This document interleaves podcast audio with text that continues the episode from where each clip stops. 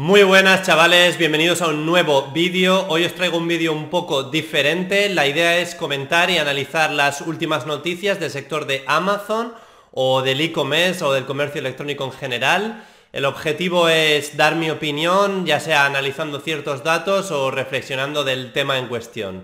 Así que nada, antes de empezar, comentaros que si os gusta este tipo de vídeos o os parece interesante la idea, que apoyéis el vídeo, dejéis vuestra opinión en comentarios y, si veo que la opinión es positiva, pues haré más vídeos de este estilo, ya sea una vez al mes o cada ciertos meses. Así que nada, vamos, vamos ya con las noticias.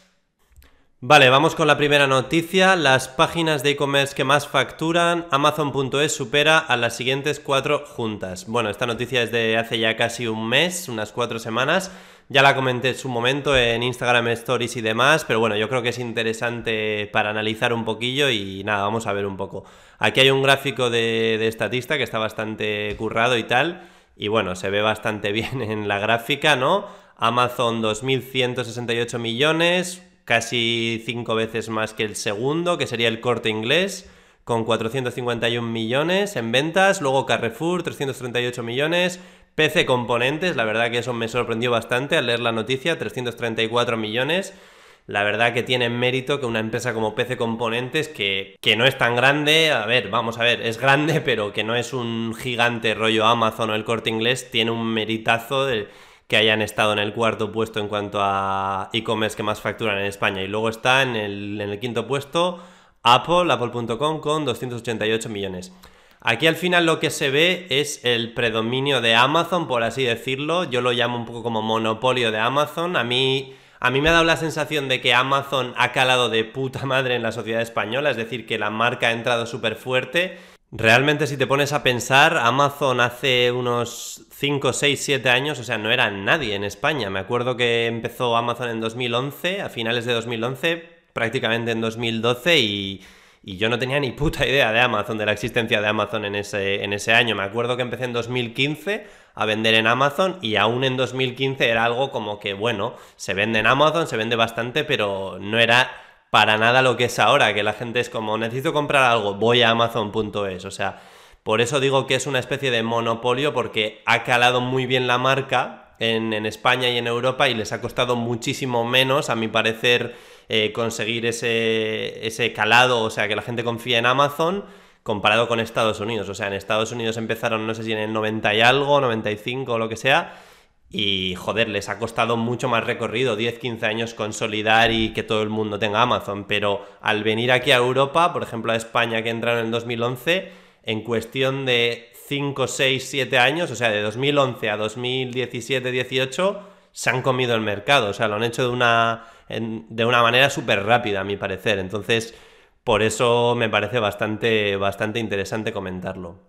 Para que os hagáis una idea de lo que estaba comentando, aquí tenemos evolución de ventas de Amazon en España, ¿no? Eh, entonces lo que hemos dicho, empezó en 2011, en 2012, vale, empezó a vender poco a poco, 2011, 13, tal, pero como veis, lo que vendía en 2012, 13 empezó poco a poco, no es para nada lo que es ahora, lo que fue el año pasado en 2018 con los 2.600 millones de euros en ventas. O sea, si te pones a pensar de los 75, aquí 125, de unos 100 a 2000, es 20 veces más en ventas. Entonces es lo que he dicho, que me parece que en cuestión de 5 o 6 años ha tenido un crecimiento brutal, lo que es el marketplace de Amazon.es en España, y ha crecido de una forma espectacular, para la verdad. Entonces, eh, es lo que comentaba. Yo me acuerdo que entré en 2015 a vender en Amazon y todavía seguía siendo raro el hecho de, hostia, voy a comprar en Amazon y tal. No era algo tan generalizado, porque si te pones a pensar, 2015 aquí, 270 millones en ventas, 2018, 10 veces más, o sea, en 3 años, 10 veces más. Eh, me acuerdo que en esta época yo hablaba con mis familiares y demás y para nada hacías una asociación de necesito comprar algo online, voy a amazon.es, como ahora mismo la haces. O sea, a día de hoy en 2019 que estamos, es que tú piensas en comprar algo, si estás viviendo en España y dices, voy a mirar en amazon.es a ver, a ver si puedo comprarlo o a ver a qué, precio está y demás. Es como, necesito escuchar música, me voy a Spotify, eh, necesito comprar, me voy a, Amazon. O sea, es una asociación que se hace ya a día de hoy en 2019 que la verdad ha sido bastante rápido, porque ha sido de la nada en 5, 6, 7 años, boom, tienen copado el mercado y tienen bastante, bastante controlado el sector. Así que la verdad que es bastante sorprendente. Entonces, volviendo un poco a esta gráfica que estábamos mirando anteriormente de Statista, eh, aquí lo que podemos ver es que Amazon tiene el predominio, ¿vale? Vende más que las cuatro siguientes juntas, las cuatro páginas web siguientes juntas, pero lo que podemos prever, tampoco hay que ser muy inteligentes, es que Amazon seguirá subiendo, pero también seguirán subiendo sus competidores. El tema aquí es si Amazon va a seguir eh, alejándose de la competencia y cada vez que haya más diferencia entre los siguientes competidores o los competidores le van a poder pillar, por así decirlo, ¿sabes? A cortar un poco y, y acercarse a lo que vende Amazon, pero al final ligándolo un poco con lo que yo explico en este canal de YouTube, que es el modelo de negocio de Arbitras, al final el tráfico ahora mismo está aquí, en la web de Amazon.es. Y los retailers tradicionales, como el Corte Inglés, Carrefour, etcétera, pueden ser MediaMarkt, Fnac y demás, eh, en el ámbito online no venden tanto. Por lo tanto, están haciendo todo lo posible para intentar alcanzar o por lo menos acortar la distancia con Amazon. ¿Qué va a ocurrir? Que en ese proceso los retailers van a tener productos eh, a precios más bajos de los que están en Amazon. Entonces, lo que en Amazon pueda estar vendiéndose a 20 euros, quizás el corte inglés diga, hostia, lo voy a poner yo a 8 euros porque tengo que competir de alguna manera contra Amazon. Entonces, ahí es donde entra en juego lo que yo hablo aquí y el modelo de negocio de árbitros, que es lo que se está vendiendo a 20 en Amazon, por ejemplo, tú lo compras a 8 en el corte inglés y lo vuelves a vender en Amazon y obtienes así tu margen de beneficio, ¿no? Eso es de lo que yo hablo todo el rato, del modelo de negocio de árbitros y demás. Y aquí claramente en este tipo de gráficas se puede ver que podemos hacer este tipo de modelo de negocio porque los retailers están de capa caída, entonces siempre van a tener alguna excusa para bajar precios y al final en la diferencia de precios entre un sitio y otro, ahí vas a tener tú el modelo de negocio y la manera con la que ganar dinero al final. O sea, no es ningún misterio, esto se lleva haciendo ya desde hace muchísimos años y en Estados Unidos está bastante más popularizado, perdón, el tema de hacer árbitros en Amazon FBA, pero bueno, vamos con la siguiente noticia que me, que me estoy alargando bastante con esta primera. Bueno, esta segunda noticia que os traigo también me pareció bastante interesante cuando la leí y, es la siguiente, ¿no? Todo lo que tienes que saber sobre el papel de logística de Amazon, bueno, de la logística de Amazon. Tenemos aquí también una gráfica, como en la anterior noticia, todos los centros logísticos de logística de Amazon.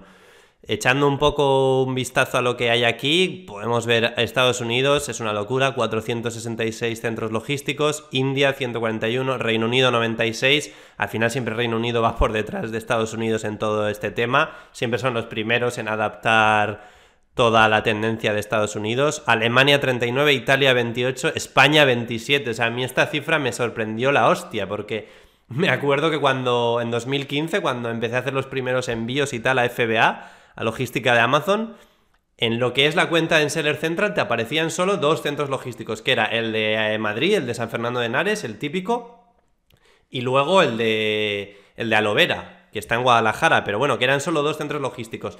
Creo que tenía como cuatro o cinco centros logísticos en 2015 Amazon, pero solo tenía operativos dos, porque no había tantos vendedores y tal. Luego hace un par de años introdujeron Barcelona y demás, pero es que tienen 27 centros logísticos en España.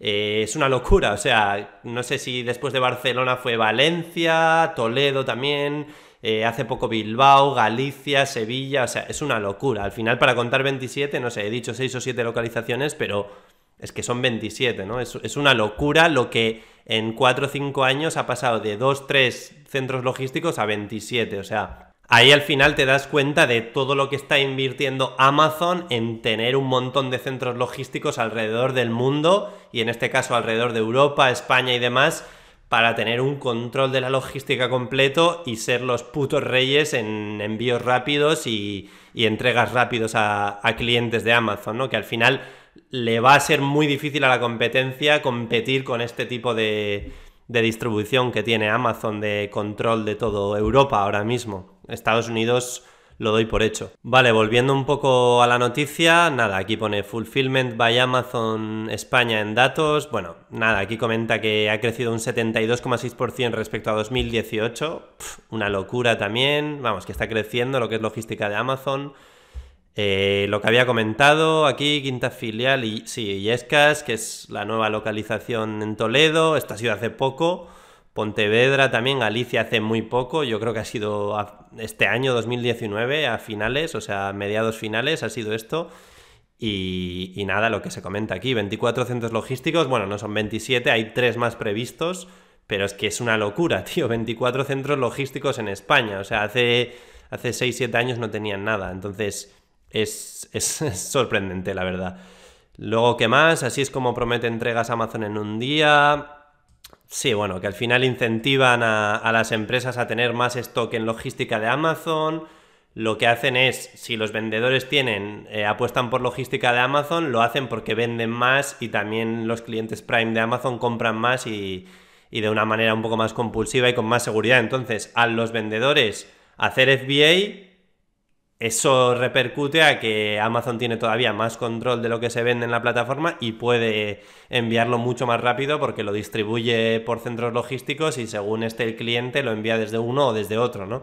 Es lo que hacen a nivel europeo en Amazon Europa y lo harán también en España, ¿no? Si alguien pide en Barcelona, pues hostia, lo envío desde el almacén de Barcelona de Amazon. Lo harán así, me imagino.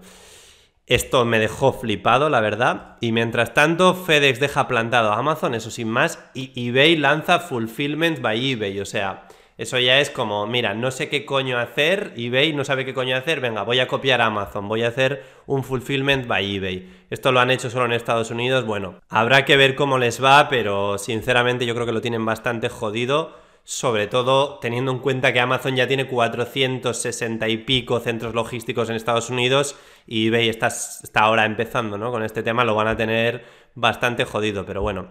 Y de esto, de esto va esta segunda noticia, pero bueno, como veis, el poder que tiene la logística de Amazon y todos los centros logísticos de Amazon alrededor del mundo eh, es brutal, o sea, es como, como lo definen aquí, es una pisonadora que al final es, es jodido competir contra todo eso contra toda la red de centros logísticos que tienen. Bueno, vamos con las siguientes noticias, que me quedan dos o tres noticias más. Voy a ir un poco más rápido, que estoy viendo que el vídeo está quedando bastante largo y me pongo aquí a dar la chapa y no paro.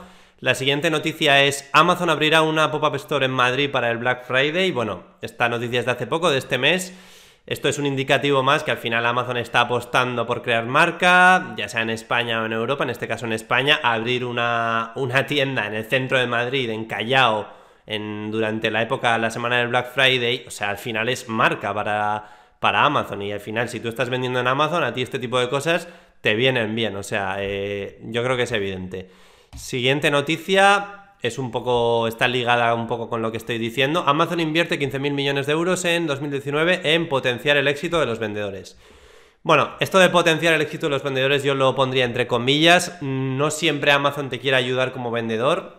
Al final tenemos que entender que Amazon lo que le interesa es ganar más dinero, es una empresa y al final siempre está pensando en el cliente, no en los vendedores. Pero bueno, lo que, lo que tenemos que sacar positivo es que Amazon invierte dinero en mejorar lo que es la plataforma y las herramientas para vendedores y nos da esas herramientas, por así decirlo, gratuitas a nosotros. O sea, la cuenta de vendedor pro son 40 euros al mes, tampoco es, no es, o sea, puedes acceder a esas herramientas eh, prácticamente de una manera sin coste, o sea, sin invertir dinero, ¿no? Que hace 25 años sería imposible poder acceder a logística de Amazon prácticamente gratis, o sea, sería impensable. Ahora, teniendo una cuenta de vendedor de Amazon, puedes acceder a todos los centros logísticos que tiene Amazon y utilizar eso en tu beneficio. Está claro que hay cosas que de Amazon que son malas. Yo nunca defenderé que Amazon es la hostia y que es lo mejor y que hacen todo lo posible por tener a los vendedores contentos, porque no es así. O sea, Amazon tiene sus defectos y,